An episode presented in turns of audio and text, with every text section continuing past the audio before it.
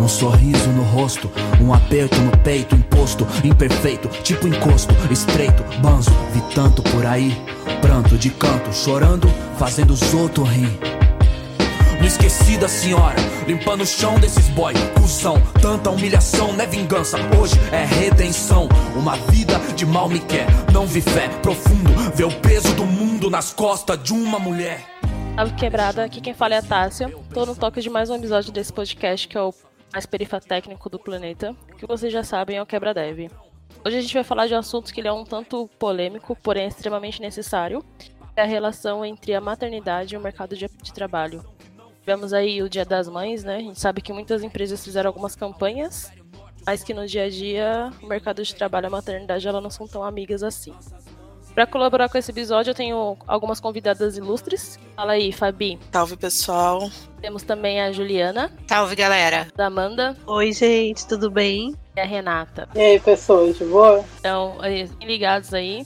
Não se esqueça de dar 5 estrelas no nosso iTunes, porque ajuda a colocar o podcast em aqui. Não deixe de comentar esse episódio no Facebook, SoundCloud, Spotify, Twitter.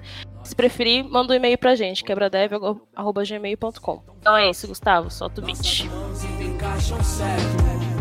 Peço um anjo que me acompanhe. Em tudo eu vi a voz de minha mãe. Em tudo eu vi a Bom, como a gente já falou no início desse episódio, a gente vai falar sobre o assunto mercado de trabalho e maternidade. Essas nossas convidadas são mães, né? E elas têm que ter. Chamamos pessoas aqui que realmente sabem do tema. E antes de começar, eu vou pedir para as meninas se apresentarem. É, pode ser uma apresentação bem básica, assim, falar um pouco só para a galera saber com quem que a gente está conversando. Pode começar, Fabi. Pois, é, gente, eu sou a Fabi Rodrigues, sou full stack na Acreditas, coordenadora da Perifa Code, arroba Fabi para quem quiser adicionar. Tenho dois filhos que estão trancados do lado de fora do quarto nesse momento. É complicado. Essa época de corona. Oi, Ju, pode se apresentar. Sou a Juliana Martins, sou Product Manager na Samap, tenho oito anos aí trabalhando com tech. Tenho um filhote que está também trancado do lado de fora. E, na verdade, eu acho que passa mais o dia do lado de fora do que efetivamente dentro do quarto. Pô, daqui a pouco a gente tem que colocar aquelas plaquinhas. oh, meu é. Deus, complicado. Temos a Amanda, que ela já participou de um episódio sobre mulheres na tecnologia, mas para quem ainda não ouviu esse episódio, se apresenta pra gente também, Amanda. Bom, gente, eu sou Amanda, mãe da Lívia. Morri de rir das meninas, porque a Lívia também está trancada pro lado de fora. a Lívia tem 12 anos, eu sou desenvolvedora, analista, desenvolvedora front-end na Accenture. É isso. É isso. Bora lá. Rê. Renata não queria falar, mas né, chegou seu momento. e aí, pessoas, eu sou a Renata Carvalho. Eu trabalho na Mutante, eu sou back-end lá. Sou novinha na área, tenho oito meses aí de programação.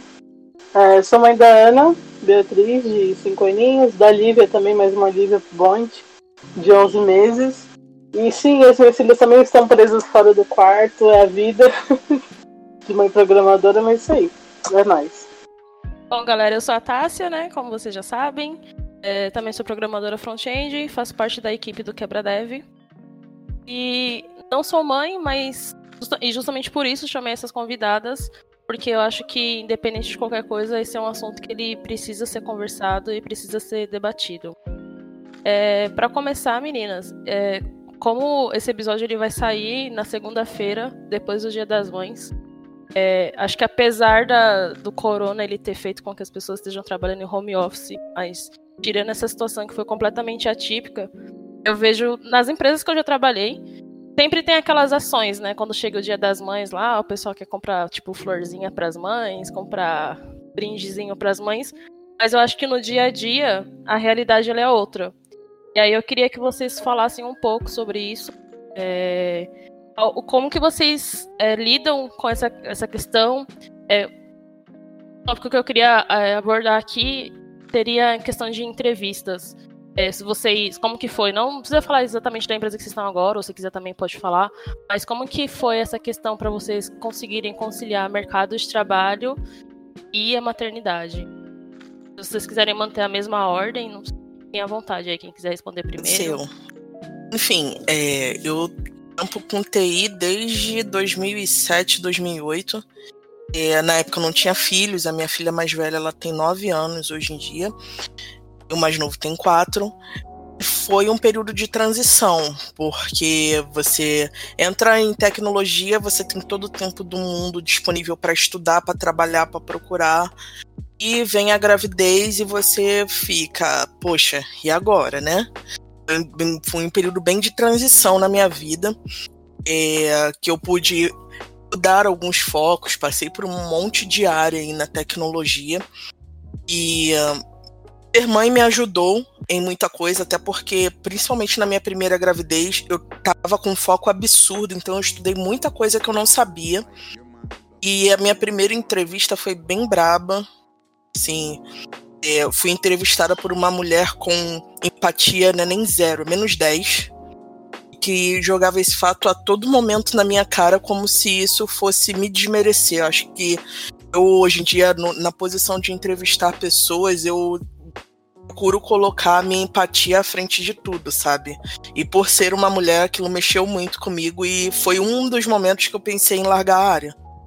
Então, e aí tem aquela famosa perguntinha, né? Tipo, ah, você é mãe? Sou. E com quem vai ficar a criança? Tipo, porque é aquilo, né? Tipo, o filho só tem mãe. Não tem mais ninguém. Não tem pai, não tem, tipo, pariu e aí a responsabilidade é sempre só por 100%, 100% sua.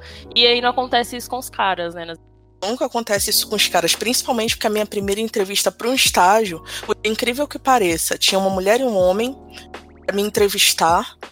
E o homem não fez essa pergunta, mas a mulher foi direto nela. Como é que você conseguiu estar aqui hoje? Com quem ficou a sua filha? Nossa, mas a sua filha é tão novinha, você vai conseguir largar um estágio, cara. E assim, se, o primeiro ponto, né? Se você tá ali, obviamente que você já pensou em todos os prós e contras de aceitar aquela oportunidade sabe? Então, quando, quando vem alguém com essa perguntinha, hoje em dia não vem mais que as pessoas de um pouco mais de senso. Tipo, 2011, naquela época as pessoas não tinham tanto senso como hoje. Se é, tem uma galera que é mais novinha, tal, de, de tech, acha que agora é ruim, antigamente era muito pior.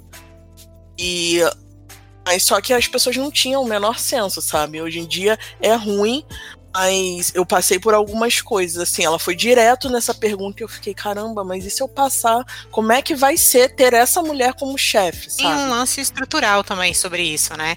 Tipo, geralmente essas perguntas, e é super triste, vêm de mulheres.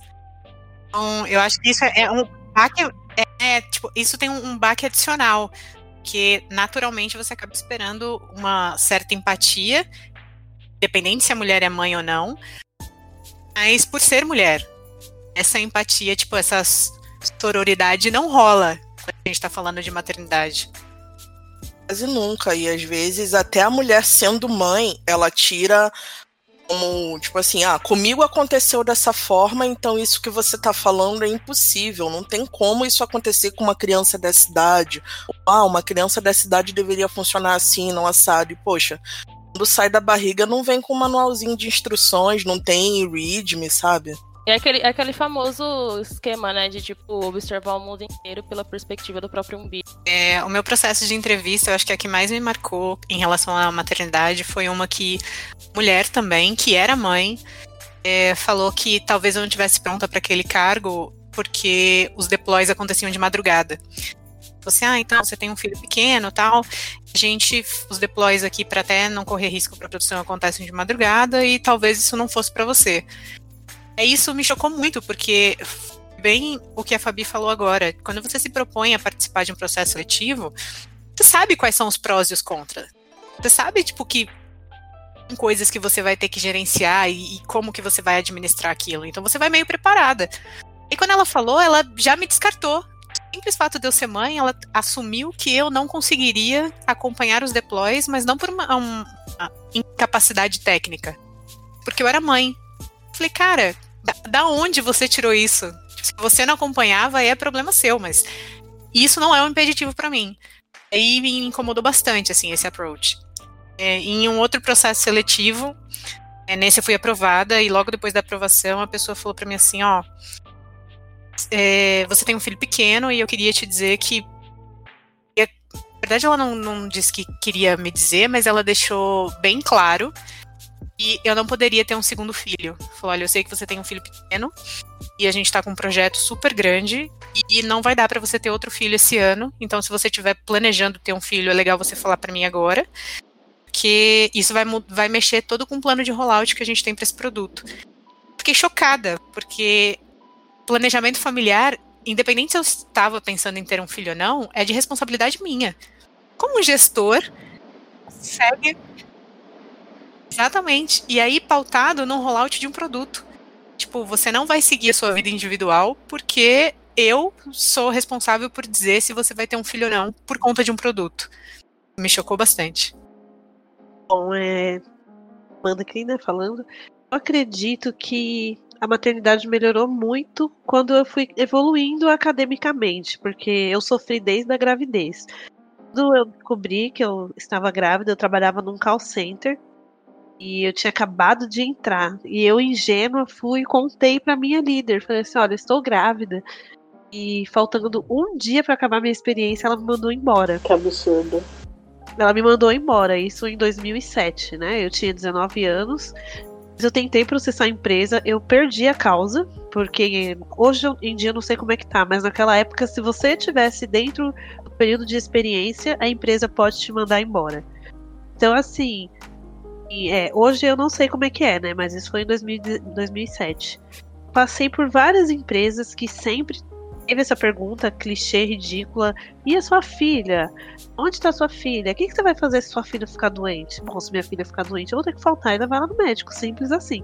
Ainda mais porque eu sou mãe solo, então eu acho que pesa muito mais. Perguntam, você não tem marido? Mas quem fica com a sua filha? Aí é pior ainda, sabe? Assim, eu acho que quando eu fui sendo academicamente, eu tive é, minha avó que cuidou da minha filha muito tempo. Minha avó faleceu tem três anos. Minha filha já estava com nove quando ela faleceu. Então, boa parte da, da infância, assim, menor, ela cuidou. Hoje sou só eu e minha filha. Então, assim, agora eu tô numa empresa super, assim, que foi legal comigo na hora do processo seletivo. Não me perguntaram nada a respeito dela. Eu acho que é isso, não tem que perguntar, sabe? Porque, assim, dizer que a gente é mãe faz corpo mole. Não, quando a gente é mãe, a gente precisa muito mais desse emprego. Não querendo desmerecer ninguém, mas a gente vai dar o valor. Nós não vamos ficar faltando por besteiras, por futilidades. Então a gente vai cuidar do. É, aquela. Tem a responsabilidade de alimentar uma boca. Né? Exatamente. A gente vai cuidar sim dos nossos filhos e a gente vai entregar nosso trabalho muito bem feito. Então eu acho que não tem esse questionamento outro dia, é, em um grupo de meninas, as meninas estavam perguntando se eu coloco no currículo que eu tenho uma filha. Assim, olha, hoje em dia, com esse negócio de coaching de currículo, todo mundo deixa o currículo bonito, mas é a primeira coisa que eu faço questão de colocar, na primeira linha. Eu tenho uma filha. Porque se eu for mandar um currículo numa empresa, não vou mentir, nem vou omitir. Porque se a empresa, na hora que olhar no meu currículo e já falar, ah, tenho uma filha, não quero, então a empresa já não é para mim. Vou precisar eu ir até lá, sabe, fazer uma entrevista, conversar, para depois eles me cortarem pelo fato de eu ter uma filha. É, eu nunca tinha parado para pensar nisso. Mas é, faz, faz muito sentido. Acho que é tipo uma, uma vez que uma pessoa X. Logo quando eu mudei de área, né? Que eu fui tecnologia, eu lembro que eu tinha feito um currículo com foto. E uma pessoa falou pra mim, tipo, ah, mano, se você, você tirava foto porque. Por, fato de você ser uma pessoa negra, pode ser que diminua um pouco suas chances. E eu fiquei tipo, mano, mas a empresa não é por isso. Pra mim já tá ótimo, né? Já nem me entrevista. Eu não tinha pensado nisso, nessa questão, tipo. Eu acho que segue mais ou menos a mesma linha de raciocínio. Eu acho que faz. Infelizmente, a gente precisa fazer isso. Entendeu? Na verdade, é muito triste é, coisa em plano 2020 ainda acontecer. É né? triste. Mas é bom que a gente já, já coloca um filtro, né? E aí, Renata, um pouco sobre a experiência. Você que praticamente pariu a Lívia dentro da mutante. e, né, gente? Na verdade, eu que praticamente parei a Lívia, né? É a segunda mãe da Lívia. acho que eu sou um pouco de exceção à regra em questão à entrevista, porque na verdade eu tive dois empregos durante a minha vida profissional. Meu primeiro foi como operadora né, de caixa no, no mercado lá na ZL em São Paulo, e tipo, lá a minha entrevista foi com uma pessoa excepcional, uma pessoa assim, uma mulher maravilhosa, uma mulher muito guerreira, então tipo, ela nunca fez questão de nada disso tudo bem que eu, até então eu não tinha filhos, né? Mas quando dentro dessa empresa eu descobri que eu estava grávida, ela foi a que mais me deu apoio, diferente da minha gerente. Porque assim, eu não tive problemas com a entrevista, mas eu tive problemas com o trabalho após descobrir que estava gestante, sabe? Eu fui humilhada, fui todo tipo de coisa que uma mulher pode passar, eu passei por estar grávida dentro de uma empresa. E essa mulher foi a que me deu apoio, a, mulher, a mesma mulher que fez a entrevista comigo, que ela não se importava com esse tipo de coisa. Já na empresa atual que eu tô também, eu tive uma entrevista com um homem, e esse homem foi também super surreal comigo. Ele foi muito de boa, ele sabia que eu tinha uma filha com três meses de vida em casa, nem três meses direito a Lívia não tinha, não tinha completado ainda. E ele falou que a empresa estava disposta a apoiar, que entenderia é, exceções que tivessem que acontecer em relação a elas, porque né, mãe de duas filhas não é fácil. Vai acontecer sim de, de você precisar sair para levar no médico ou alguma coisa do tipo, ou chegar mais tarde em relação a uma, uma reunião escolar ou coisa do tipo. A gente vai ter esses dias, entendeu? Então a gente precisa de apoio, de entender que isso não vai interferir na qualidade do trabalho, sabe? Então, graças a Deus eu fui uma exceção em relação a entrevistas, mas em relação a trabalho foi bem complicado depois que eu tive minha, minha primeira filha. Foi humilhação atrás de humilhação, sabe? Mas uma hora a casa cai para quem faz, né? Então. Pegando esse gancho que a Rei acabou de falar sobre. Ah, o problema dela não foi nem tanto vista, mas trabalho. Eu acho que essa é uma questão importante pra gente debater também. Porque às vezes você fez um processo seletivo lá com uma equipe X e a galera era de boa, e aí você começou a trabalhar na empresa, e aí você vê que, tipo, o ambiente de trabalho também é bem acolhedor, digamos. Minha mãe. É, eu trabalhei na. Eu trabalhei na Century com a Amanda também. Eu lembro que uma coisa que, quando eu fiz o meu processo seletivo lá, que eu achei bem interessante, mas assim, eu não sei se acontece de fato, né? Porque eu não cheguei a ficar tempo suficiente para ver isso. Mas reza a lenda que lá, quando uma, uma mulher ela é mãe, tipo, ela fica grávida, eles disponibilizam uma mentora para essa mulher, alguém que já foi é mãe também, para acompanhar ela durante esse processo de gravidez mesmo, sabe? Porque a gente sabe que é um momento também delicado, né? A gente fica com, com hormônios na pele e tal. E uh, eu lembro que na época foi um negócio que eu achei, tipo, poxa, bem bacana. É, e também tem um projeto lá que eles reduzem carga. É, reza a lenda, né? Que reduz a carga horária. É, tipo, para quem não, não, trabalhava home office, a pessoa pode fazer mais tempo de, de home office. Tem uma sala lá para as mães tirarem leite. E eu acho que esse tipo de coisa também faz muita diferença. Porque eu acho que o ambiente de trabalho como um todo, ele precisa ser acolhedor, assim. Sabe? Eu acho que para qualquer pessoa, é óbvio. Mas eu acho que quando você é mãe, influencia muito. Querem falar um pouco, não sei como que é hoje onde vocês trabalham ou que vocês já trabalharam. Acho que é legal, tá, se colocar na trouxe aí que algumas coisas que são legais, que a empresa realmente faz um plus, mas tem outras coisas que são obrigações legais, né? Então, por exemplo, a redução da carga de jornada enquanto a criança está em amamentação é, pós-puerpério, é, ela é garantida por lei. Então, inclusive, tipo, um local para que a mãe possa tirar o leite. Então, não necessariamente a empresa tem que permitir que a criança vá, mas a empresa tem uma obrigatoriedade legal dar um espaço decente para que a mãe possa tirar o leite. Tipo, não vai tirar o leite no banheiro. E às vezes a gente acaba achando que isso é um plus da organização, quando na verdade os caras estão cumprindo obrigação ali, que senão eles podem ser multados. E aí, por falta de conhecimento, às vezes a gente acaba, tipo, achando que isso é legal. É, então, exatamente. Tipo, o bom de ter chamado pessoas que, né? propriedade de causa. Não, é sério, bom de chamar pessoas que têm propriedade de causa para falar justamente sobre isso, porque eu não sabia disso, sabe? Então, para mim, realmente, tipo, tanto que eu nunca trabalhei em empresa assim. Então, quer dizer que o problema, que a questão não é que essa empresa é maravilhosa. É, então, eu acho que tem que mas é bom a gente também falar isso, porque às vezes também tem muita gente que tá ouvindo a gente que não sabe que, por lei, elas têm esse direito. Exatamente. Eu acho que isso é super importante. A gente fala muito pouco em relação à maternidade.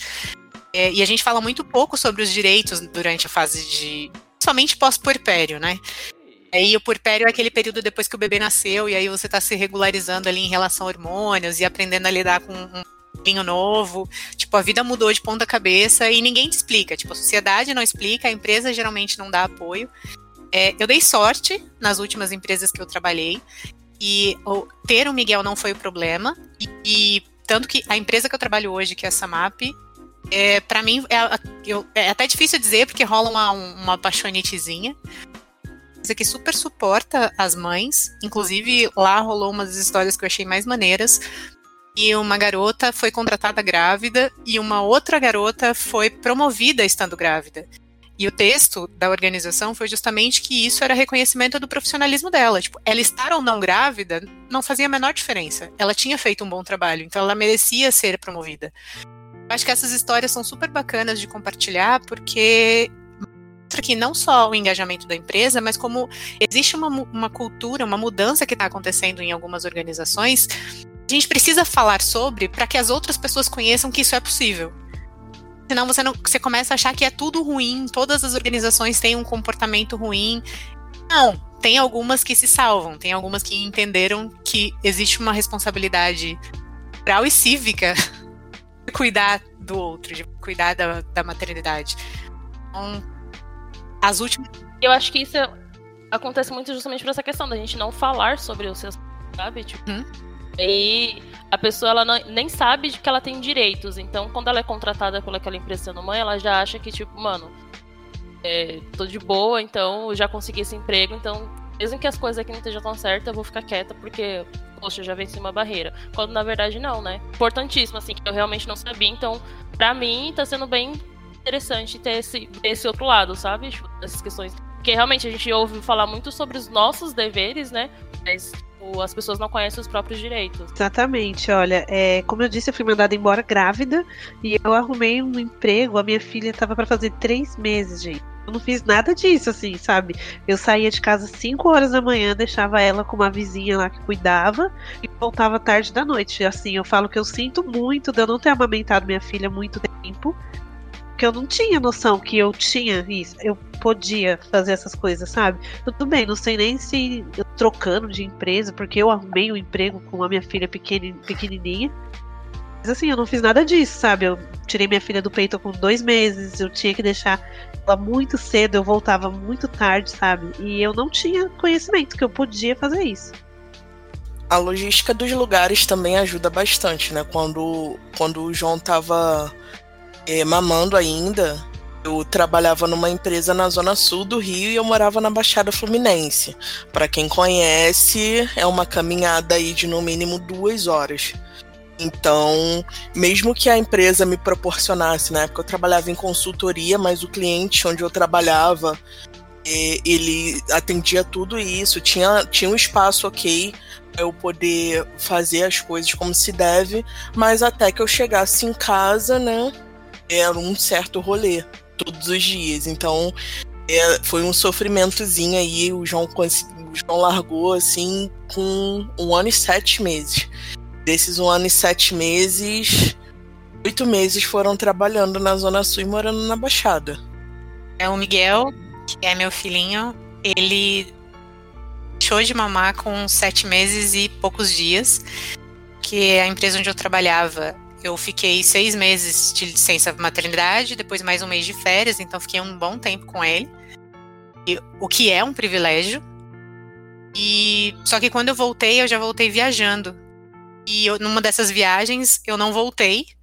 Quando eu voltei para casa, eu demorei mais dias para voltar, tipo, não foi um bate-volta pro Rio. Eu dois dias lá e quando eu voltei, meu filho não queria mais é, amamentação natural e mesmo que eu tenha feito ordenha e tenha tentado colocar meu leite na mamadeira, isso não rolou.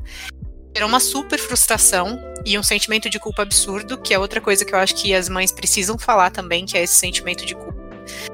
E, e eu achei que, tipo, cara, eu deveria estar aqui, eu deveria ter pesado as coisas, eu deveria não ter colocado meu trabalho à frente da crescimento do meu filho. São coisas que depois, com o tempo, você vai descobrindo que não. Você vai aprendendo a dizer não também para algumas coisas. Hoje eu não viveria o que eu passei. Eu falaria não e não iria viajar. É, conhecimento dos meus direitos para fazer isso. Mas eu também teria me cobrado menos, sabe? Eu teria entendido o que estava acontecendo comigo e, e eu demorei muito para me perdoar daquele evento, que para mim era foi um processo doloroso, responsável perda de interesse do meu filho. E, cara, não, não foi isso que aconteceu. Acho que se reconhecer e se perdoar também nesse processo de maternidade é super importante. É aquilo, né? Com, com a mãe nasce uma culpada também. Acho que mesmo eu hoje em dia com 30 anos, a minha mãe tem, deve ter várias culpas a respeito da minha criação também. Ela de vez em quando fala a respeito disso e a gente já tem aquela carga extra que é estar tá sempre se atualizando e estudando. É um framework daqui, é uma linguagem nova dali, é um paradigma daqui. E tem aqui em São Paulo rola muito etap, é, workshop, essas coisas, a gente está sempre correndo de um lado para o outro. Então a gente quase nunca para de se culpar, a gente não se dá um desconto quase nunca, né? Eu acho que isso vai muito da gente não respeitar o nosso próprio tempo, sabe? Tipo, porque é como a Ju falou, é quando você. Logo que você acaba de parir, tipo, todo mundo vira a cabeça. Eu acho que. Principalmente quando, sei lá, primeiro filho. Tudo a gente tem que aprender, sabe? Então, eu acho que é isso, vai levar um tempo. Poxa, você não vai ter o seu filho sair do hospital agora e amanhã você já vai ser tipo, nossa, mãe nota mil, você já sabe tudo. Ela identifica todos os choros do seu filho e, tipo, é a mesma coisa, você passou um tempo ali com a criança e começou a trabalhar, então muda a rotina da criança, muda a sua rotina. Vai levar um tempo para você se acostumar, vai levar um tempo para ele se acostumar. E eu acho que a gente tem muito essa dificuldade, assim, e acaba não respeitando muito o nosso tempo. A gente tem essa cobrança justamente de ser sempre perfeito, tipo, profissional perfeito, mãe perfeita. E aí, tipo, nesse meio tempo, a gente não se dá o direito de ser um pouco imperfeito e aprender e errar. E, tipo, eu acho que isso também acaba gerando muito esse sentido de frustração, né? Tipo, porque em algum momento, acho que inevitavelmente vai acabar gerando essa questão de tipo, poxa, ou eu tô sendo uma profissional negligente ou uma mãe negligente, mas não porque de fato você está sendo, mas é porque você não tá sabendo, tipo, respeitar o seu tempo com as coisas. Eu aceitei que o Miguel é um produto inacabado e a gente vai seguir iterando para sempre. E, e, assim a gente vai levando. Então, tipo, eu nunca vou conhecer ele por completo, ele nunca vai me conhecer por completo. A gente vai construindo essa, essa jornada juntos, assim, sabe? Então, é, é maneiro olhar para ele e pensar, tipo, cara, hoje você não é o mesmo do, da criança que você foi ontem e eu também não sou. Eu acho que isso é, é um super sacada legal que as empresas deveriam olhar.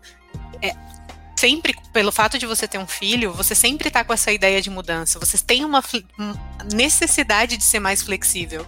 Que você precisa responder muito rápido às mudanças. Tipo, hoje seu filho adora determinada comida e você foi lá e fez várias vezes e nossa, que delícia, e no outro dia ele não quer comer. Foi aquilo que você fez.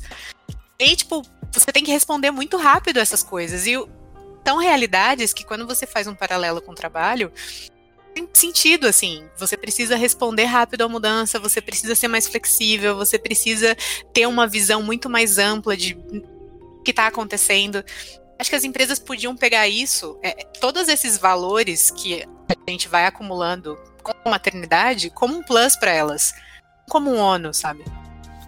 É, aproveitando, na, na apresentação vocês falaram que crianças estão trancadas fora do quarto. É, e aí, e como que tá sendo esse momento, assim, de tipo. É, por um lado, eu acho que a gente tem, acaba sendo a nossa área acaba nos dando esse privilégio, né, de trabalhar home office.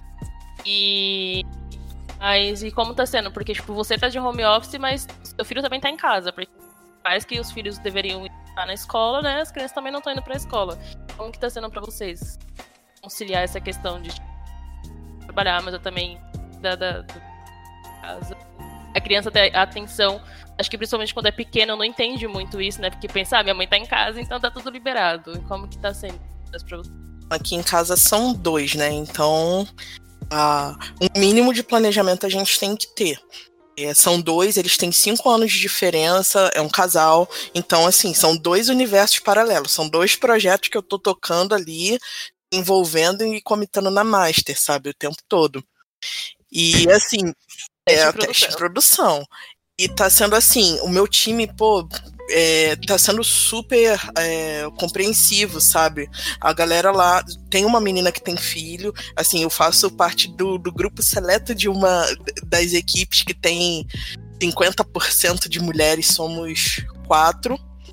E tem mais uma menina comigo, e ela também é mãe, também é uma mulher negra, então assim, a gente se entende pra caramba. Eu, eu front, ela back-end se ajuda pra caramba. E os meninos, assim, líder, PM e o restante da, da galera tá sendo bem compreensivo. Então, como é que a gente faz? Manhã eu acordo, rotina escolar das crianças, eu pego pesado mesmo com eles. A partir de meio-dia, tá boa, ninguém me perturba, ninguém enche o saco. A partir de meio-dia é 100% focado no trabalho. Claro que de vez em quando eu tenho, mãe, mãe, mãe, ai, ele me bateu, ela não tá deixando isso, que não sei o que. Tem sempre isso. Mas, enfim, no início, assim, no, nas três primeiras semanas estava mais caótico, agora tá bem mais de boa.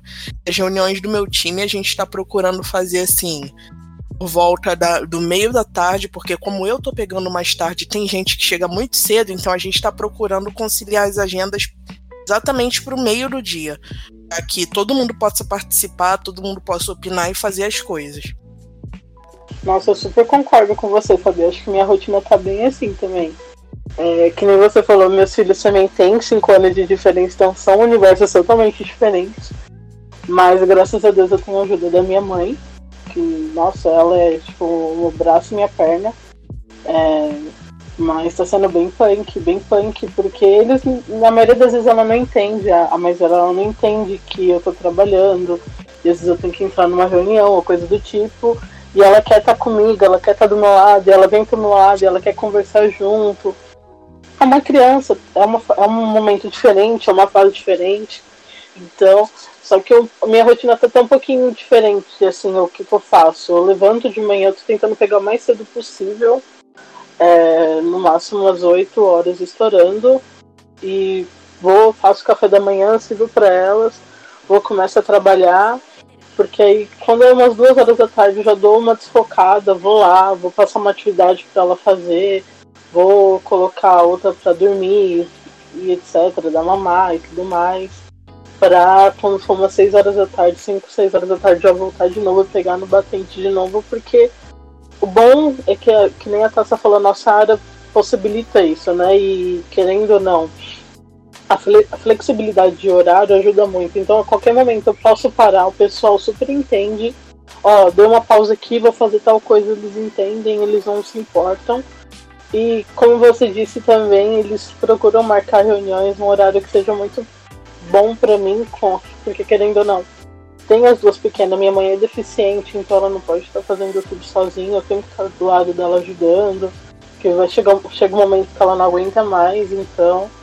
Então, assim, acho que a empresa tem que estar muito com o funcionário, muito junto com o funcionário no momento desse. Não é só deixar o funcionário trabalhar de casa, deixar o home office acontecer.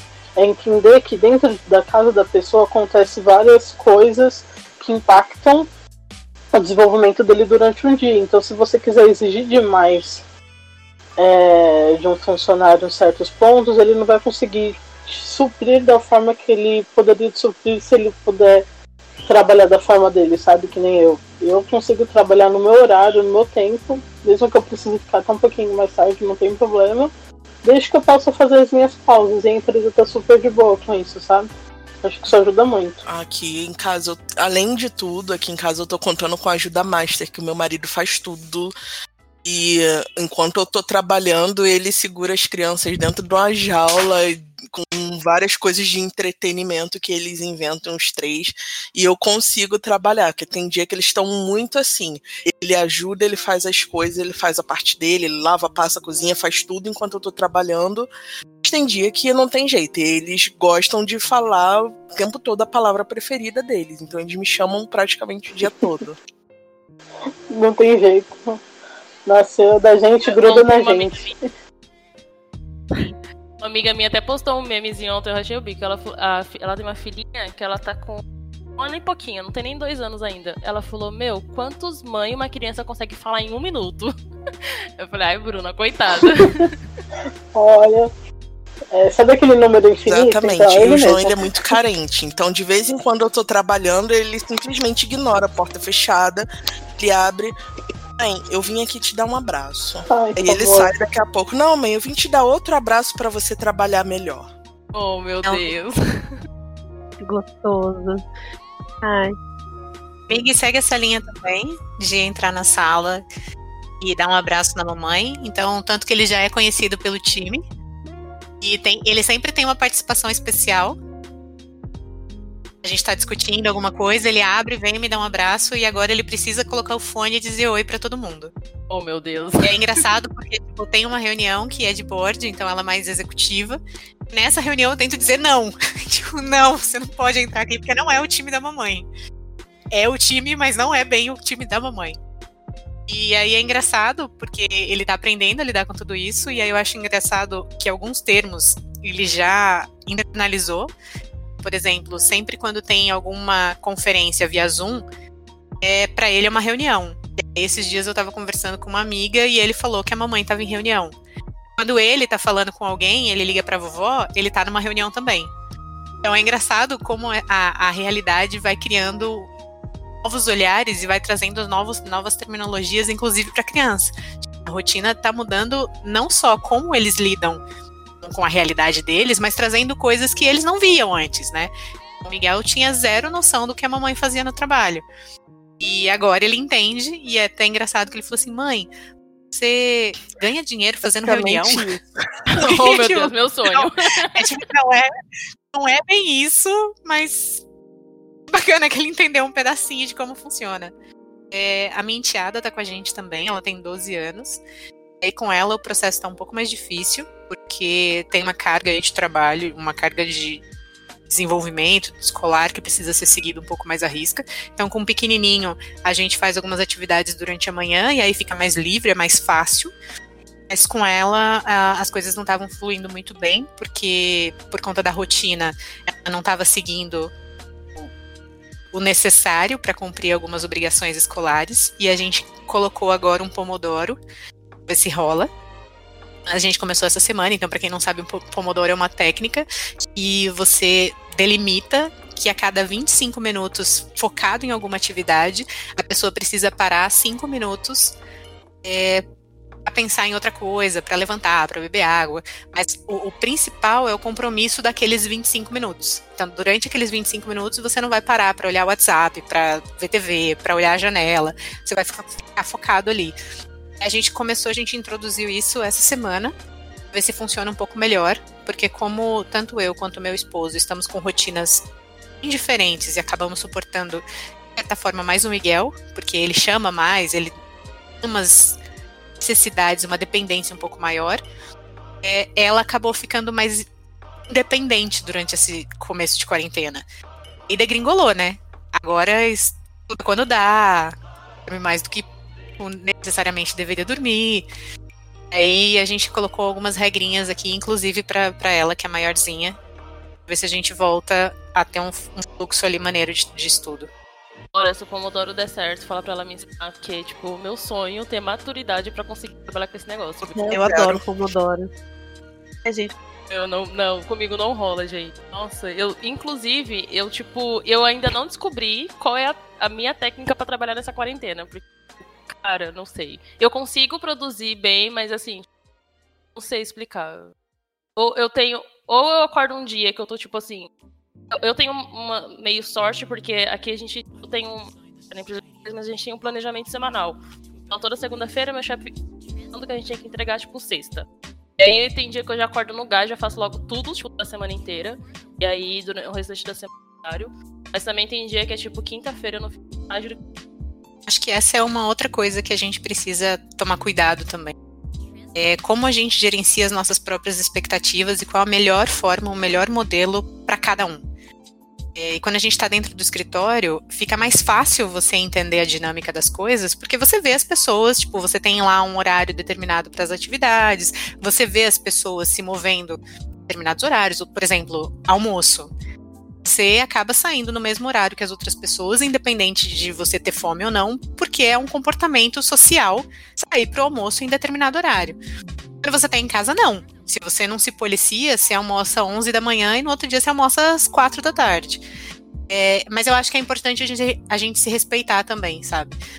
E quando a gente não coloca nenhum tipo de ponto de, cara, tá tudo bem, e eu, a gente tá vivendo uma pandemia, isso não é uma coisa simples, é, tá tudo de pernas pro ar, a gente se cobra muito. Eu acho que isso acaba reverberando de uma forma negativa. A gente tem que acho que encontrar um meio se manter produtivo e para se manter motivado, que funcione para cada um, mas entender que é justamente isso, funciona para cada um. Não, não existe muito fórmula mágica, sabe? Eu tô vendo uma galera que se cobrando muito para estudar agora e sofrendo, porque, tipo, cara, tem gente tirando cinco certificados na semana e eu não tô conseguindo fazer nada. E eu acho que a gente tem que falar mais sobre tá tudo bem. A gente não tá num cenário comum. A gente tá num cenário de crise. E se você não estiver tirando nenhum certificado, tá tudo bem também. Tipo, cara, respeita o seu limite e respeita a forma como o seu corpo tá lidando com tudo isso.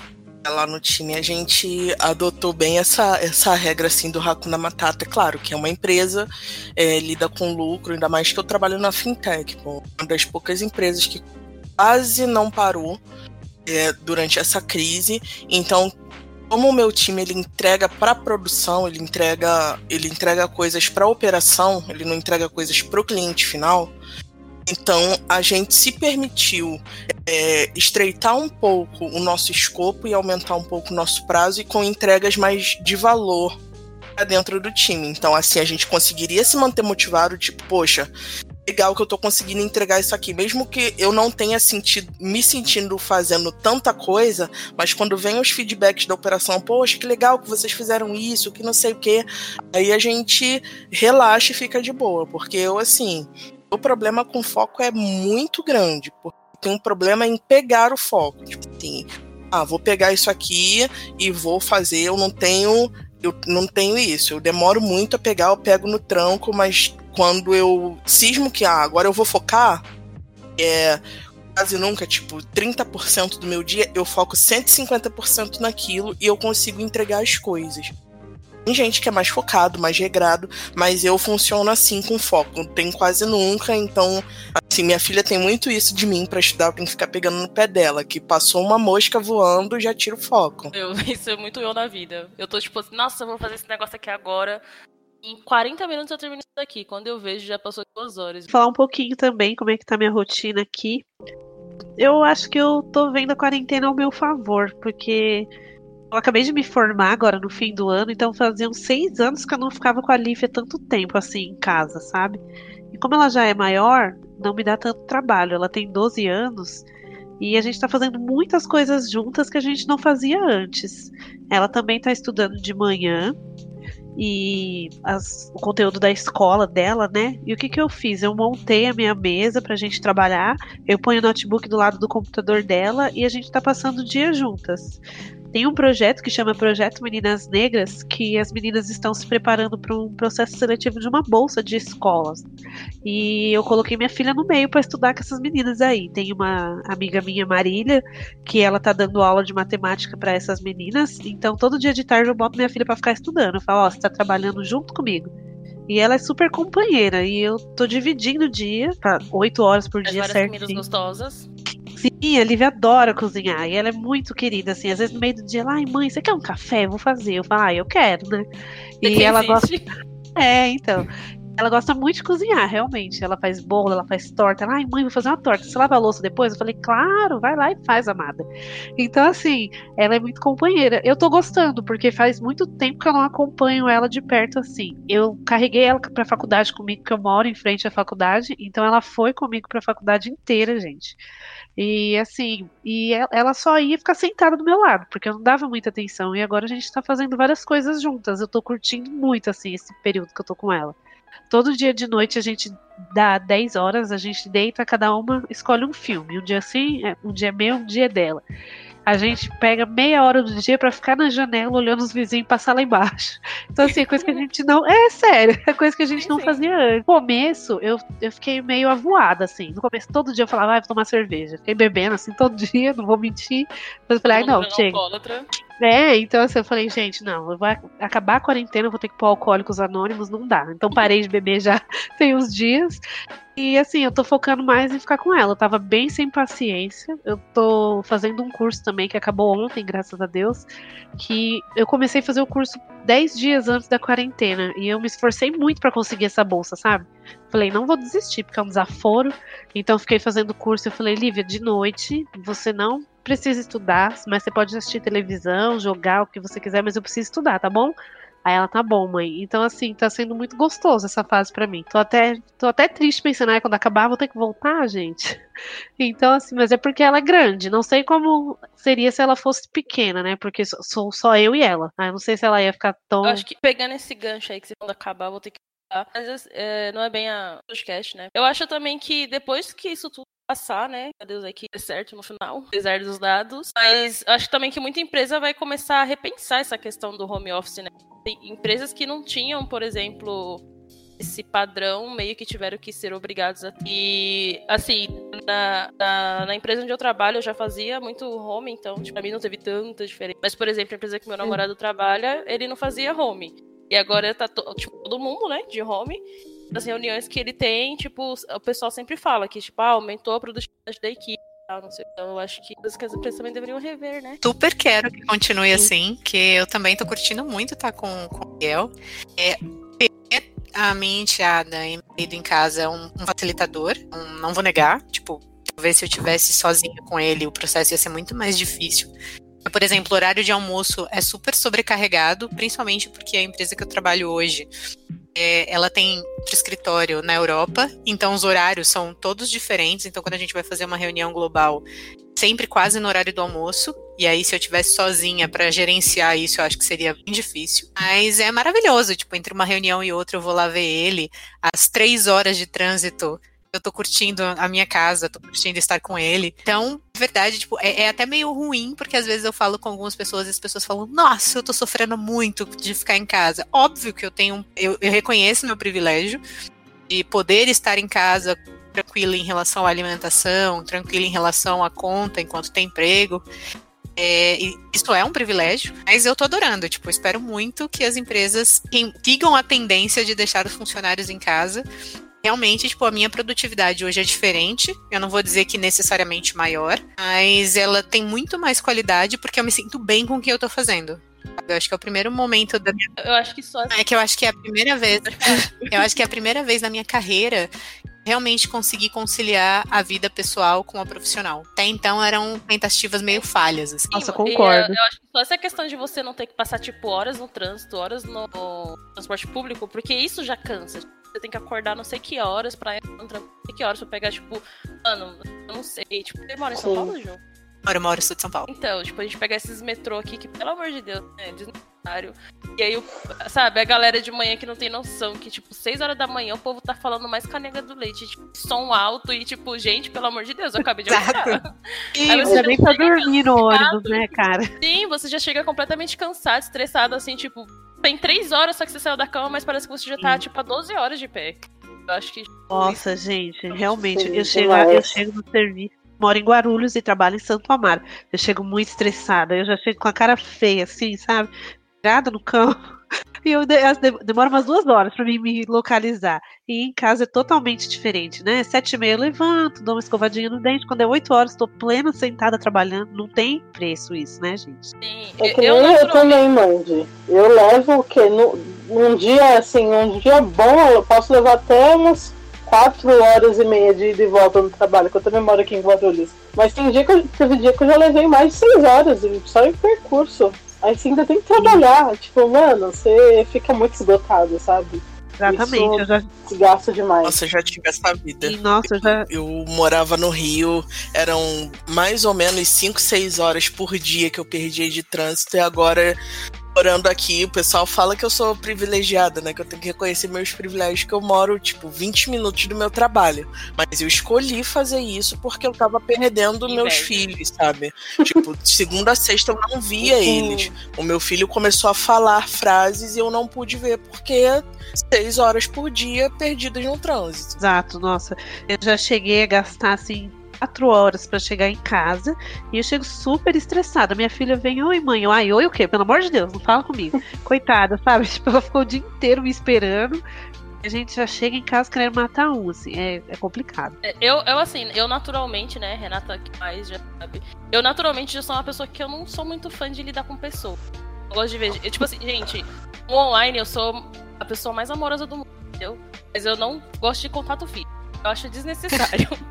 Então, tipo, essa questão para mim tá sendo bem bacana. Embora eu more com outras pessoas, né? Então, Mas assim, aqui em casa também. É 880. Tem dia que eu acordo e vamos tomar café todo mundo. Mas tem dia que, tipo, ninguém nem me vê nessa casa, assim. Meu Deus do céu.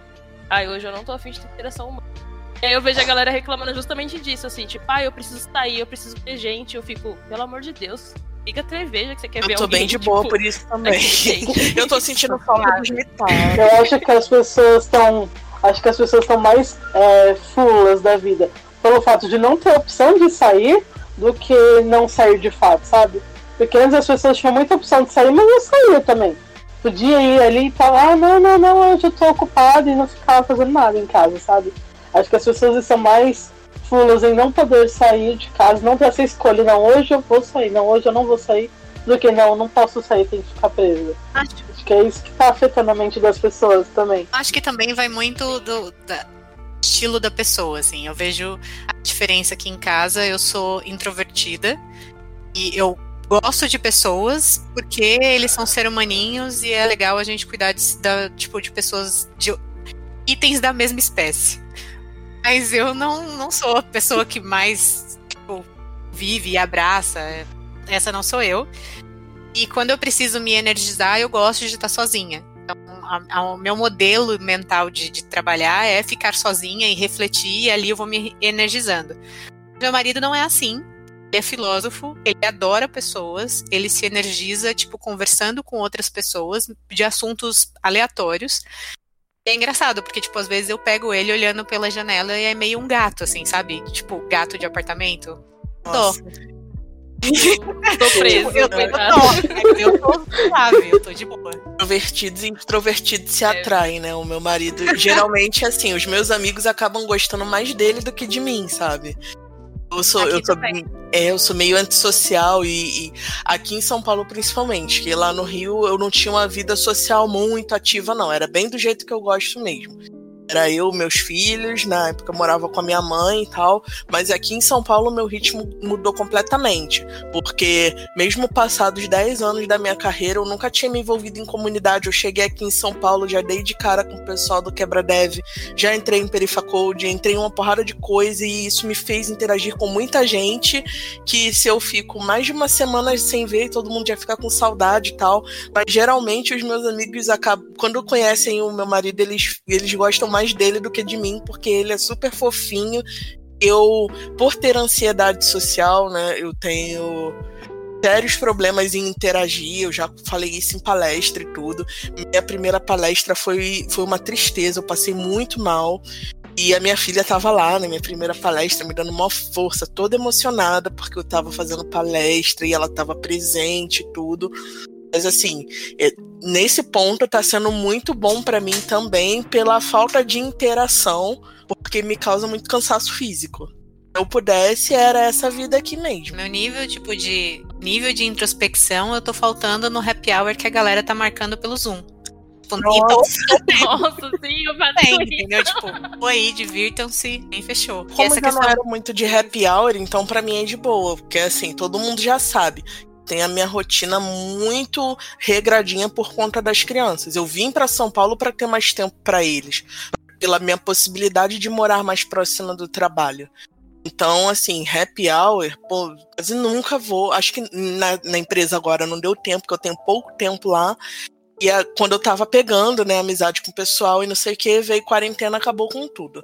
Mas o pessoal já sabe que dificilmente eu colaria num happy hour por conta do horário de estar em casa, não sei o que. De vez em quando eu vou. Assim, o meu happy hour, né, sendo totalmente envolvida com comunidade e tal, é estar em meetup, estar em workshop, estar em alguma coisa do tipo. Geralmente evento, no WordPress São Paulo do ano passado eu fui com a família inteira, encontrei um monte de gente lá e a gente foi, todo mundo, eu, as crianças, o marido, todo mundo pro happy hour do evento.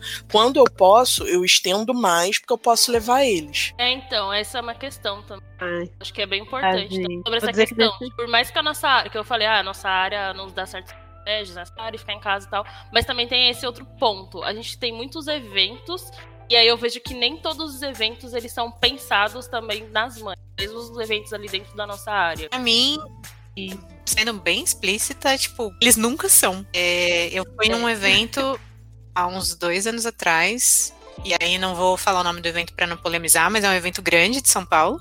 E eu não tinha com quem deixar meu filho. Eu falaria. Tô brincando. No parquinho. Tô brincando, não fala não, porque a gente não tem dinheiro pra pagar processo. É, não, e também porque nunca se sabe, né, quem pode virar um parceiro no futuro. Então, é dali. Exato. É, e aí eu fui com meu filho no, no evento e durante a palestra, várias palestras rolando simultâneas, eu não tinha com quem deixar meu filho, ele entrou na sala comigo.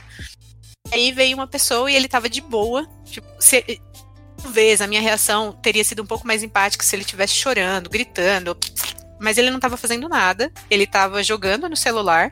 E aí veio um rapaz e falou: Olha, eu preciso que você saia porque você está com uma criança. Falei, mas não tinha nada que dissesse que eu não poderia vir com uma criança.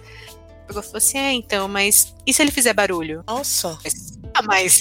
Porque só criança Ai, faz barulho, né? Nossa, só criança, Só criança faz que barulho. faz barulho, assim. Ano passado foi bem legal pra, pra gente, porque a gente conseguiu ir a, em alguns eventos, é um número bem considerável, inclusive, que, que tinha isso, de ah, traga seu filho, não sei o quê. E rolou muito na minha comunidade essa discussão de, poxa, a gente podia bem dividir uma galera para poder criar um espaço família, porque tem muita gente que quer colar no evento nosso e fica acanhado de vir porque ah, é um sábado de dia e não vai deixar o filho porque não tem com quem deixar, não sei o quê. Traz a criança também, sabe? Isso é bem importante. Então, eu falei isso. Já todos os eventos que eu vou, praticamente eu levei a Lívia atrás de mim. Eu tô vendo a fotinho da Ju aqui, eu lembro de um que eu fui de três dias, que a Lívia ficou os três dias comigo e a Ju era uma das mentoras. E assim, a Lívia vai comigo em tudo, gente. Tudo, tudo, tudo. Assim, tem uns três anos, mas tem. Acho que um, no começo do ano eu tive uma situação bem infeliz com uma certa comunidade aí, uma nuvem de meninas, que eu não quero dizer o nome, sabe? Mas assim, um uma nuvem de. É, então. É, às vezes, vez ou outra eu participava da, monitor, da men- é, monitoria dessa comunidade e teve um evento em uma certa empresa aí grande que a organizadora falou: Ah, ajuda na monitoria? Eu falei, claro, super ajudo. E no dia desse evento, meu chefe falou para mim ficar home office. E eu mandei uma mensagem. Só que assim, ele me avisou de sopetão, uns dois, três dias antes.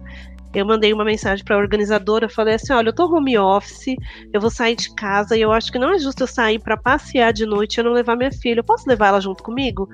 Aí a menina falou: não, não dá. Porque a gente tem mais de 200 pessoas na lista de espera e eu não acho justo tirar a vaga de alguém para colocar sua filha. Empatia Aí eu falei: zero, né? como assim? Eu. Empatia Não, zero. é Ah, absurdo. Além de você estar indo, tipo, contribuir de graça com o rolê, tá ligado? Exatamente, sabe? Aí eu falei assim, mas a minha filha não conta como pessoa, ela não tá indo pra assistir, ela tá indo comigo. É, mandando E assim, eu sou organizadora de comunidade também, eu sou organizadora do Jungle Girls, e eu sei muito bem que quando a gente faz um evento numa empresa, se tem uma situação dessa, gente, é só mandar um e-mail, sabe? É só você manda, é, mandar uma mensagem no WhatsApp. E eu, isso, eu fiquei muito magoada. Eu chorei assim, horrores, que eu falei, gente, que absurdo, eu nunca fui barrada. Eu já fui pra evento em outra cidade pela comunidade, pessoal pagando até a passagem da minha filha pra ela ir junto, sabe? Então, assim, eu fiquei muito chateada. E depois eu cheguei nessa pessoa e falei assim: olha, não estou de acordo com o que você fez. É uma comunidade de mulheres, então que tipo de comunidade é essa que barra uma mulher de ir em um evento com uma criança? Aí depois que eu falei um monte, a pessoa, ai, você que se precipitou, porque eu já ia mandar um e-mail lá pra pedir pra sua filha aí. Aí eu falei assim: não, você ia mandar um e-mail só porque eu reclamei? Exatamente. Assim. Ah, Mano, é tipo, é aquele padrão de feminismo branco, tá ligado? Que, tipo, é feito por meninas brancas da elite e sem filho. E, tipo, qualquer outra coisa, entendeu? Eu vejo essas. Exato, exatamente. Infelizmente, eu acho que muitas dessas comunidades, mesmo as voltadas pra mulheres, elas são isso. Não são pra Exatamente. as mulheres, é pra um grupo de mulheres de preferência, pessoas privilegiadas assim. Exatamente, Você- foi como uma facada no peito pra mim, sabe? Porque não tava esperando por isso, eu nunca passei por isso. Gente, já fui em evento pago, caríssimo, assim, de levar minha filha, sabe? Agora eu ir num evento, tipo, de comunidade, eu ir trabalhar lá voluntariamente, não poder levar ela é o quê? Uma coxinha a mais que ela vai comer, vai fazer falta, sabe? Então, assim, isso infelizmente acontece. E acontece vindo de mulheres. Muita coisa. Porque Geralmente é como- até mais de mulheres. Isso que entristece a gente, sabe? É isso que entristece, porque é muito triste mesmo. A gente fica sem chão quando passa por essas situações. Acho que tem. É, então, eu entrei nesse quesito justamente esse evento aí que a Fabi falou, eu também fui o ano passado, né? E eu achei bacana, porque lá no Camp teve essa questão, né? Além deles ter, deles ter separado lá até um valor X não precisava pagar. Também tinha uma sala específica lá para te pedir lá por idades e tinha atividade para as crianças e eu achei tipo isso máximo. Foi maravilhoso, foi assim de uma empatia e eu encontrei com muitas pessoas. Olha que eu realmente não sou envolvida na, na organização da comunidade, não tô fazendo jabá próprio, gente. É, mas a maioria das pessoas que eu encontrei assim no caminho, passando, poxa, eu tô muito feliz porque eu quase nunca venho ao evento por conta de, de ser de dia, no fim de semana, o único dia que eu posso estar com meu filho, poxa, ele tá adorando. Eles tiveram todo um cuidado de ter uma programação específica para as crianças, separaram por idade, foram super atenciosos no começo. Eu cheguei lá tarde pra caramba, né?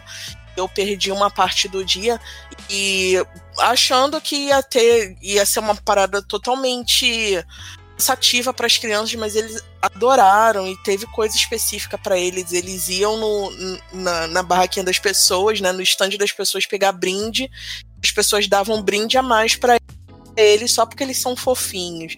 Eu falei com eles, vocês estão terríveis de evento, já estão pegando o jeito, eu vou dar um tempo de evento com vocês. Caçadores de legal. Eles são caçadores de brinde mesmo, porque eles iam e as pessoas, ai, que legal, que fofinho vocês aqui. Minha filha saiu de lá, mãe, eu fiz bem um site toda boba, sabe? Toda feliz. Eu acho que é muito gostoso ver, né, isso.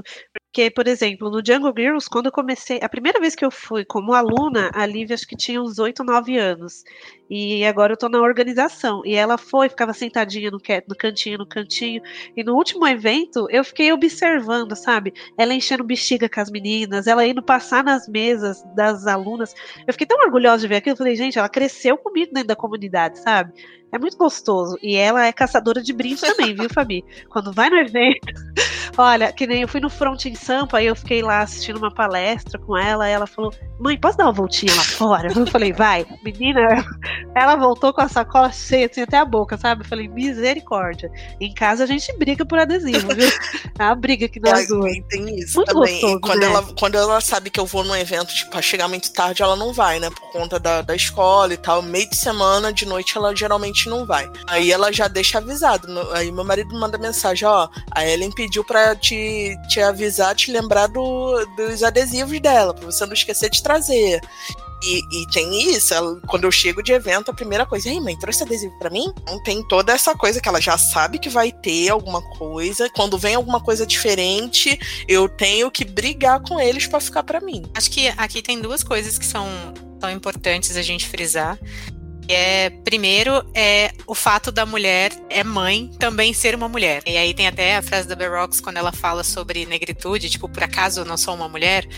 Eu já me vi, já me perguntei isso várias vezes por conta da maternidade. Então, eu sou convidada para algumas atividades que notoriamente meu filho não, não é bem-vindo. E não só porque o evento não está preparado para receber uma criança, mas porque fica implícito que não é para trazer uma criança. E eu acho que isso é uma discussão que a gente precisa ter como sociedade, principalmente por conta desse outro ponto que eu acho que é importante a gente frisar, a questão de exemplo. Então, como é que a gente quer que essas crianças se projetem dentro do mercado de tecnologia, que elas entendam sobre o mercado, que elas façam questionamentos sobre desenvolvimento de qualquer coisa, elas não sabem o que é. Então, eu acho que a gente tem, elas vão ter um exemplo dentro de casa, de certa forma, porque a gente trabalha com tecnologia, quando elas vivenciam isso de fato, uma super diferença. É, eu tenho um super orgulho que meu filho foi na empresa que eu trabalho hoje e é uma empresa. Eu de verdade estou muito contente de trabalhar pelo posicionamento da organização, pelo espaço que eles oferecem, pela forma, pela questão de cultura, pela forma que as pessoas lidam umas com as outras. E o meu filho falou assim: mãe, quando eu crescer, eu quero trabalhar nessa empresa.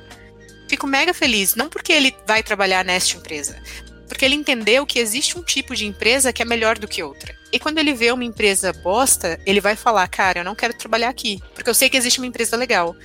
Quando eu comecei a minha carreira, eu não tinha nenhum tipo de exemplo. Passei por cenários muito, muito ruins. Eu achava que eram normais, é, embora parecessem não tão normais assim, mas achei que era parte do processo. Então, se eu, se eu queria crescer, eu tinha que baixar a cabeça para aquilo que era, pra, era base e passos da minha carreira. Hoje eu olho e falo, não, cara, tem muita coisa que eu ouvi que eu deveria ter dito não, que aquilo ali não, não me tornou um profissional melhor e não tinha nada a ver com a minha carreira. Eu achava que tinha. Quando a gente leva as crianças nesses eventos, quando a gente coloca elas nessas discussões e espaços, a gente permite que elas sejam profissionais lá no futuro completamente diferentes vão querer trabalhar em empresas onde haja respeito, que elas vão entender que existe a necessidade delas respeitarem também, que elas vão lidar com o diferente. Agora, se elas não têm padrão nenhum, aí a primeira oportunidade delas de trabalho for numa empresa ruim, a gente vai estar tá replicando o mesmo modelo tradicionalista que vem aí há anos trazendo tantas pessoas, tipo, os problemas para tantas pessoas, sabe? Problemas psicológicos, problemas é, até financeiros, porque você é subjugado e aí você recebe menos. Eu acho que é muito maneiro a gente incluir as crianças nesses rolês, elas realmente crescerem como seres questionadores. E elas criarem um lugar melhor. É porque é aquela questão, né? Tipo, as crianças de hoje né, os adultos de amanhã. E aí, tipo, quais são as referências? De perto já ainda paro no silêncio e começo a lembrar de cada contração que eu sentia do soro, dos pontos da cirurgia. Na sala de preparo eu ia tentando me acalmar. O efeito dormente da Raquel um bar que aí eu já não vi mais nada nem dor, a não ser um corte no abdômen, os pontos da cesariana ao amanhecer. Dei a luz ao menino, meu sentimento é eterno.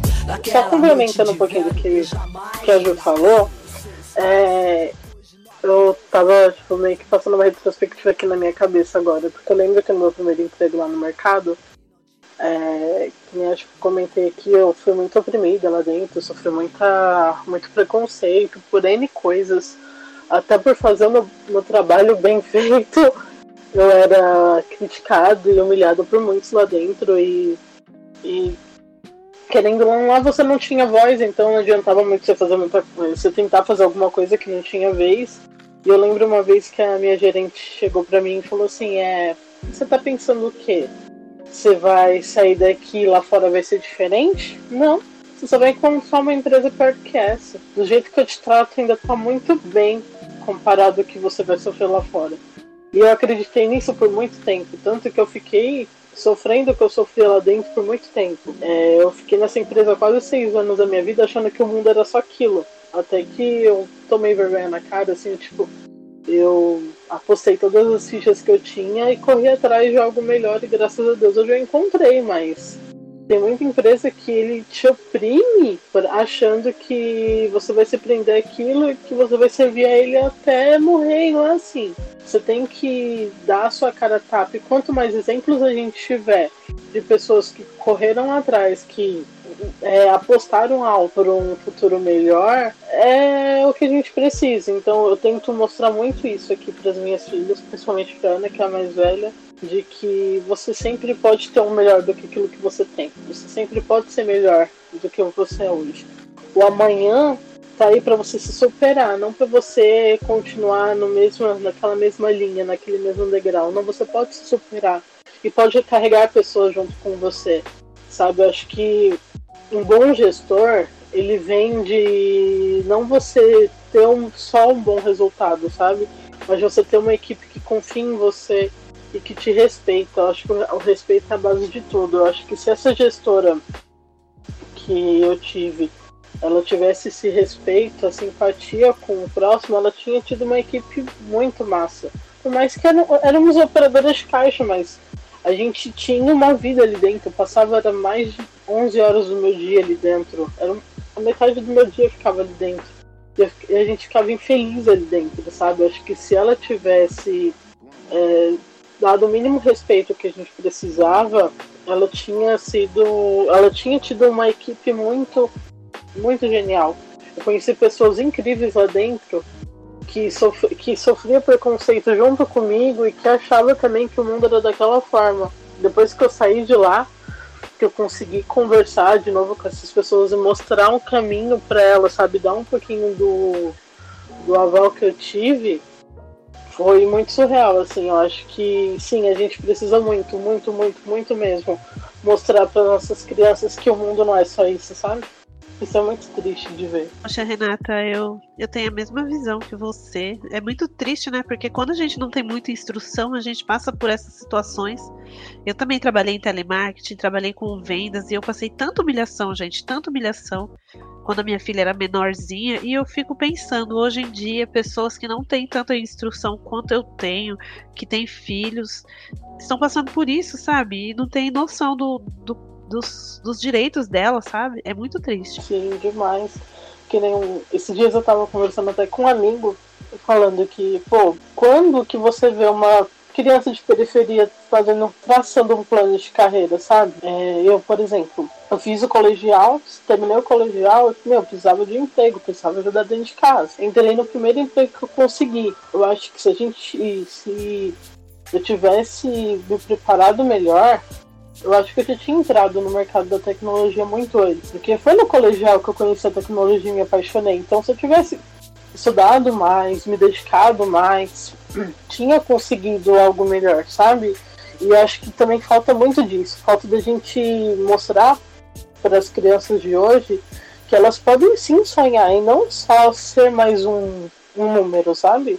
Que elas podem sim é, traçar uma meta e correr atrás daquilo e, tipo, não simplesmente terminar o colegial e se enfiar no primeiro emprego que encontrar, não.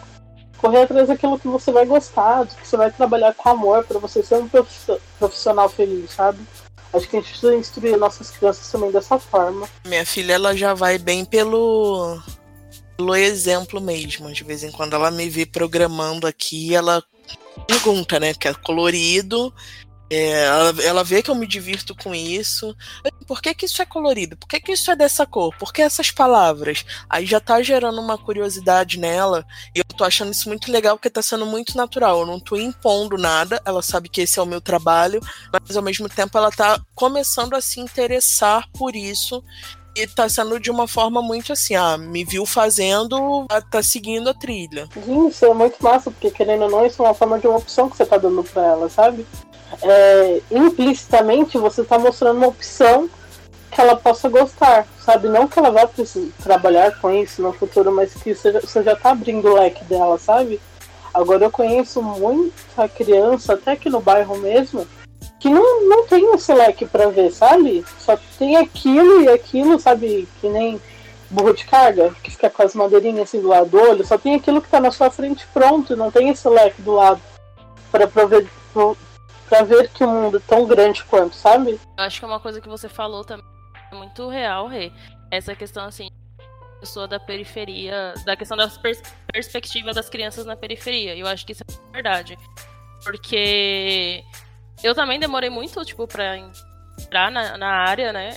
É, apesar de eu também eu gostar de tecnologia bem antes. Mas é isso, tipo, você nasce a gente que nasce na periferia, a gente já tem essa questão e a gente, sei lá, meio que pra gente não é permitido sonhar. Então você. É, o mundo acaba fazendo acreditar nisso, chega um ponto que você passa a acreditar. Então, se você tem um mínimo, você acha que é o máximo, sabe? Tipo, poxa, eu não, não posso me dar o luxo de sonhar em ganhar um salário de, sei lá, de 5 mil reais, porque eu tenho que dar graças a Deus que pelo menos eu tô ganhando um salário mínimo. E eu acho que isso é muito complicado, assim. E, e, e, começa justamente na nossa infância, assim. Por exemplo, eu tive uma infância bem complicada. Eu não. Eu passei por uns momentos bem fodidos, apesar da minha mãe ter tido um bom emprego. Minha mãe, tipo, trabalhou no MEC a vida inteira, né? E aí. É... Só que, por outro, em contrapartida, minha mãe engravidou muito cedo. Minha mãe engravidou de mim quando ela tinha, tipo, 17 para 18 anos. Isso fez com que ela tipo, não conseguisse seguir com os planos que ela tinha de vida. Automaticamente ela foi obrigada a começar a trabalhar no primeiro emprego que ela achou. E aí, e enfim, é, meu pai, né? Tipo, meu pai, que eu não. Maria, né? Né? O doador de esperma sumiu no mundo. Então, tipo, minha mãe teve que me criar sozinha e, e meu, meus avós tinham uma criação bem rígida com ela. E aí foi isso, sabe? Então, tipo assim, eu via minha mãe se lascando para conseguir, tipo, dar o, o básico ali para poder, tipo, eu comer, eu poder me vestir. Então, e aí eu achava que a minha vida também era aquilo, assim, sabe? Ah, eu não consegui fazer uma faculdade, não tenho dinheiro pra pagar uma faculdade, mas tá tudo bem, porque, tipo assim, faculdade é um luxo que não é me permitido mesmo. Então, vou arranjar esse trampo nesse call center, esse salário mínimo Dá graças a Deus, porque pelo menos eu tenho. E na verdade não é isso, sabe? Tipo, não é. Olha, eu acho que a fala de vocês é a mesma que a minha, porque eu sou do Capão Redondo, né? Eu morei no Capão Redondo até os 23 anos. E, assim, eu não tive nada disso. Quando eu acabei a escola, eu nem pensei, assim, nunca, eu jamais pensei que eu ia fazer uma faculdade, sabe? Eu fiquei até os 23 anos lá no Capão, eu ia muito pra baile funk que eu gostava, e eu não tinha perspectiva de vida nenhuma. Quando eu saí, minha mãe arrumou um emprego, ela passou num concurso, mudou de cidade, eu tive que ir junto, porque eu não tinha onde cair morta. Só trabalhava num call center, né? E assim, quando eu mudei pra cá, pra Guarulhos, minha avó falou: Nossa, você não faz uma faculdade? Eu falei: Eu fazer faculdade? Gente, eu achava assim que era uma coisa de rico, sabe? E eu não tinha perspectiva nenhuma. E eu fico muito triste de ver as meninas que cresceram comigo estão na mesma. Às vezes tem menina que tem minha idade, eu tenho 32 anos, eu tenho uma amiga que tem a mesma idade que eu e tem um filho da idade da Lívia. Ela nunca trabalhou. E eu vejo as fotos que ela posta do filho dela, assim, só cantando funk, mostrando o dedo do meio. Não, não tô criticando funk, porque eu adoro, viu, gente? Eu rebolo a bunda também. Mas assim, tipo, o menino não tem perspectiva. Eu fico pensando, gente, minha filha já tá pensando em fazer prova pra bolsa, tá pensando em fazer tantas coisas, e o menino com a mesma idade, o que, que esse menino faz da vida? É muito triste, porque quem tá ali na favela, na periferia, não pensa além, sabe? Como diz a música da ponte pra lá. Eu não pensava, eu tive que sair de lá para mim ver que existia um mundo além dali, sabe? E é bem isso. Eu tava super feliz com meu saláriozinho de call center, dava pra comprar umas três calças para mim rebolar a bunda lá no baile. Para mim tava ótimo, assim, eu me achava rica, sabe? Porque eu, eu ainda trabalhava, porque a maioria das minhas amigas nem isso fazia. É muito triste, é muito triste mesmo. Essa realidade de perifa, ela é, ela é bem, bem presente na nossa vida. Tipo, vindo do Complexo da Maré, no Rio, é, reconheço alguns privilégios até nisso, porque tem, tem a UFRJ atrás minha comunidade, então assim, a gente constantemente via algumas pessoas, tipo assim, nunca era na nossa família, né? Ah, o primo do sobrinho de fulano entrou para a faculdade, não sei o quê. Mesmo que um pouco distante, a gente conseguia enxergar isso como uma possível realidade, tipo, ter a influência de, da, Marielle, que também veio de lá, ter a influência de tantas pessoas e que conseguiram algumas coisas, então abriu um horizonte que muita gente em algumas outras comunidades não tem. Hoje em dia tem, tem Unifavela lá, que, que o Laerte toca com a galera que, pô, no, no alto do, do uma laje, o cara conseguiu reunir uma galera para fazer um pré-vestibular e eles devem estar sofrendo muito com isso, inclusive, com, com relação a acesso à internet, enfim. E a gente conseguiu ter, ter essa perspectiva, então já foi mais próximo de mim. Eu fui aquela garota que também rebolava a raba durante o ensino médio, e mas só que eu antes mesmo de eu entrar para o segundo ano, eu já comecei a aloprar de vestibular. Então eu fiz uma porrada de vestibular é, sabendo o que eu queria, sabendo que eu não ia sair do meu ensino médio para ir trabalhar na lojinha do meu bairro, que eu ia sair do ensino médio direto para a faculdade. E de quem estudou comigo, hoje em dia só o meu marido, depois que a gente casou, que entrou para a faculdade. O resto de, de ensino médio, assim, de, do ensino fundamental, a, a realidade tá, tá bem melhor até da galera.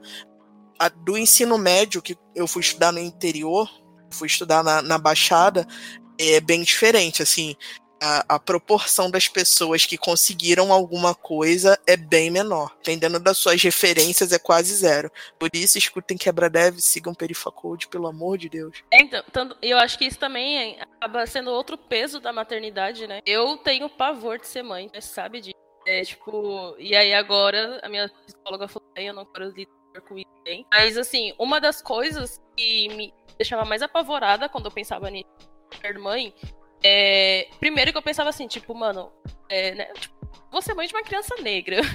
E aí eu já, tipo, a gente sabe que ser negro no país não é fácil. E aí eu, esse já era o meu primeiro desespero, assim, pensar em, tipo, porque eu acho que é aquela questão, né? Tipo, a gente vê até algumas imagens aí na internet afora, mas é sempre isso, tipo, a mãe lá que tem um filho branco, ela se despede lá da criança, normal, assim, tipo, ah, tchau, tipo, ali na casa do colega e tá tudo bem. E a mãe de um filho negro, ela dá várias instruções, né? Tipo, ah, anda com, com a carteira de trabalho, é, tipo, lá, não fica com a mão no bolso, se a polícia te parar, você não olha no olho não sei o que, sabe? E aí eu ficava, eu ficava doida com isso, que eu falava, tipo, mano, eu não tenho condições de ter que viver nesse medo constante de meu filho saiu e eu não sei se ele vai voltar. Então isso também gera. E, e pensar nisso também, porque você tá construindo. Tipo, por mais que as pessoas elas sejam, né, mas você faz parte dessa construção do filho. E eu acho que é tipo, uma responsabilidade assim que me deixa, tipo, apavorada. Mas. é.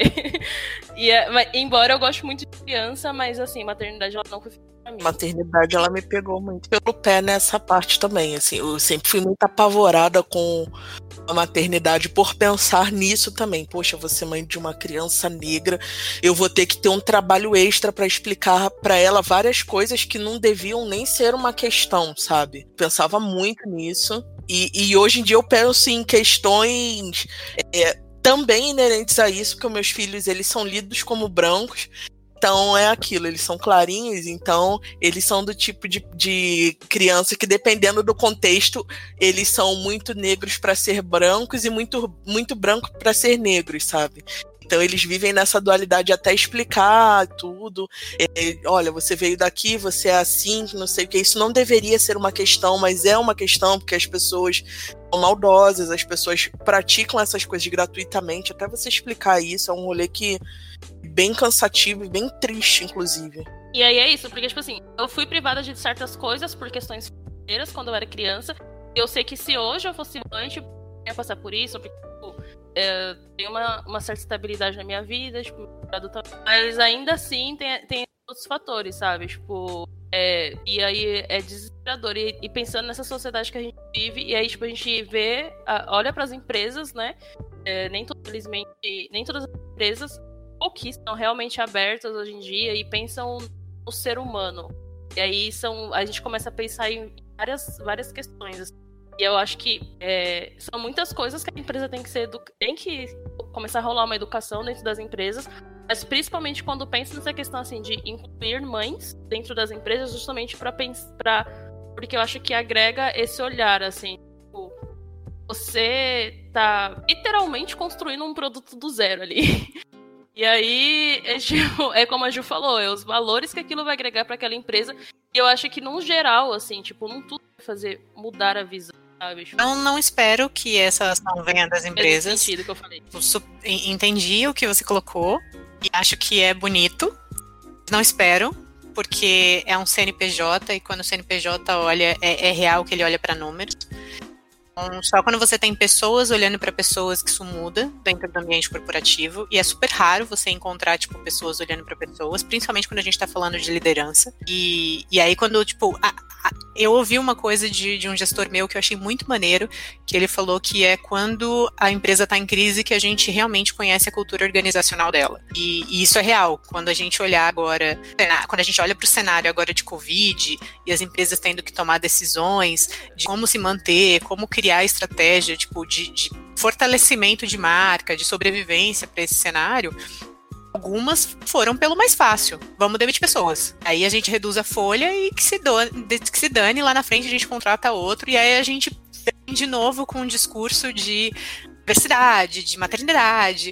Então, no cenário de crise, a cultura que se foda. É, e aí, não sabia se eu podia falar isso, então, se não puder, pode é, e, e, eu acho que por isso eu não espero que as empresas façam. Eu acho que tem uma responsabilidade muito grande nossa, como sociedade, como pessoas que vieram, tipo, de regiões, de regiões periféricas, que passaram por tudo isso, tipo, todas essas barreiras, de levar isso para além dos nossos filhos, sabe? Porque eu, eu tenho a chance de construir no meu filho um ser questionador. Eu não posso fazer que só ele seja assim, entendeu? Eu acho que existe um esforço que deveria ser coletivo, de mães e não mães. E aí tem uma outra coisa que eu acho que é muito interessante. Eu aprendi num, num rolê sobre não comunicação não violenta, que a gente começou a falhar como ser humano quando a gente começou a olhar só para o indivíduo. E a gente cresceu, a gente sobreviveu porque nós olhávamos para o coletivo. A nossa raça só conseguiu sobreviver sem pelo, sem, tipo, sem grandes presas. A gente tinha, estávamos fadados à morte quando a gente se juntou como, como ser social e conseguiu realmente pensar como coletivo, que a gente conseguiu, tipo, lidar com várias adversidades, vários outros animais que poderiam comer a gente, várias, tipo, ideias sobre se esconder em cavernas e blá blá blá. E quando a gente e quando a gente olha para a sociedade hoje, a gente pensa muito no indivíduo. E mesmo quando a gente obtém algum tipo de sucesso, sabe, independente dele qual, qual seja, muitas pessoas acabam olhando muito para si. Isso eu acho que é um, um super erro que a gente deveria devolver para a comunidade o que a gente aprendeu para que outras pessoas, e não só tipo meu rebento, tenham acesso a essa posição crítica, tenham acesso ao que é direito, tenham acesso a formações que façam com que ele possa discutir de igual para igual. Ele olhe para o gestor como um profissional. Eu conheço pessoas, e eu fui essa pessoa, é, que olhavam para os gestores como tipo uma pessoa com conhecimento, a pessoa era meio soberana, assim, existia uma lacuna entre você e ela, não só por, por uma questão de conhecimento técnico, porque aquele cargo dava para ela uma certa estabilidade, um certo endeusamento. Isso não existe. Nero que você é o C-level, que você ganha mais, que você é diretor ou insira aqui o seu cargo, mas isso para mim tanto faz, eu não sou dona da empresa.